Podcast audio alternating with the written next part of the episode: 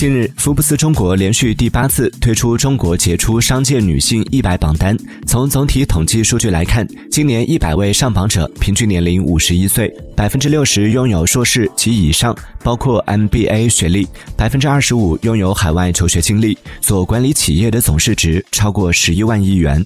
在地域上，上海和北京是拥有最多上榜者的城市，合计占比近一半。